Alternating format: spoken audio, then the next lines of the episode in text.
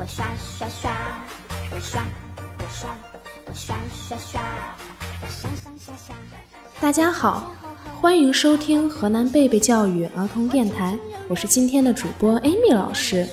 大家好，我是来自贝贝卓越城幼儿园，我是太阳班的王道涵。大家好，我是来自贝贝卓越城幼儿园太阳班的常欣然。大家好，我是来自贝贝卓越城幼儿园太阳班的郭子娇。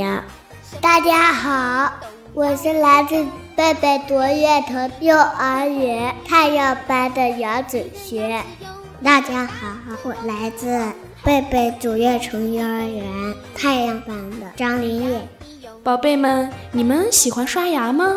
我喜欢刷牙，因为妈妈说刷牙会把残留在牙齿上的小细菌赶跑。妈妈给我讲过一个故事，还是让我们来听一听小狮子怎么说吧。没有故事的生活是寂寞的，没有故事的童年是暗淡的。故事王国让你在故事的陪伴中度过每一天。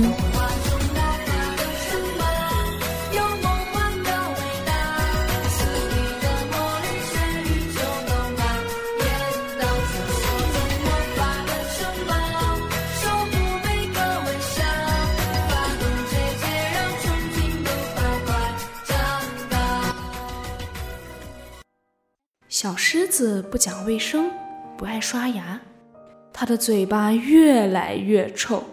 有一天，小狮子来找小熊玩，它刚开口说：“小熊，我……”话还没说完呢，只听小熊说了句：“什么味？”接着，扑通一声，倒在了地上。小狮子看了小兔走过来。想和他一起玩，小兔，我们。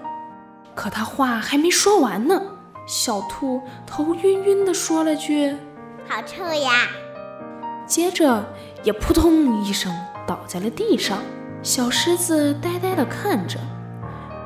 不久，小象甩着鼻子走过来，小狮子张开嘴巴对小象说：“小象，我们来玩。”好难闻的气味呀！啊啊啊！嚏！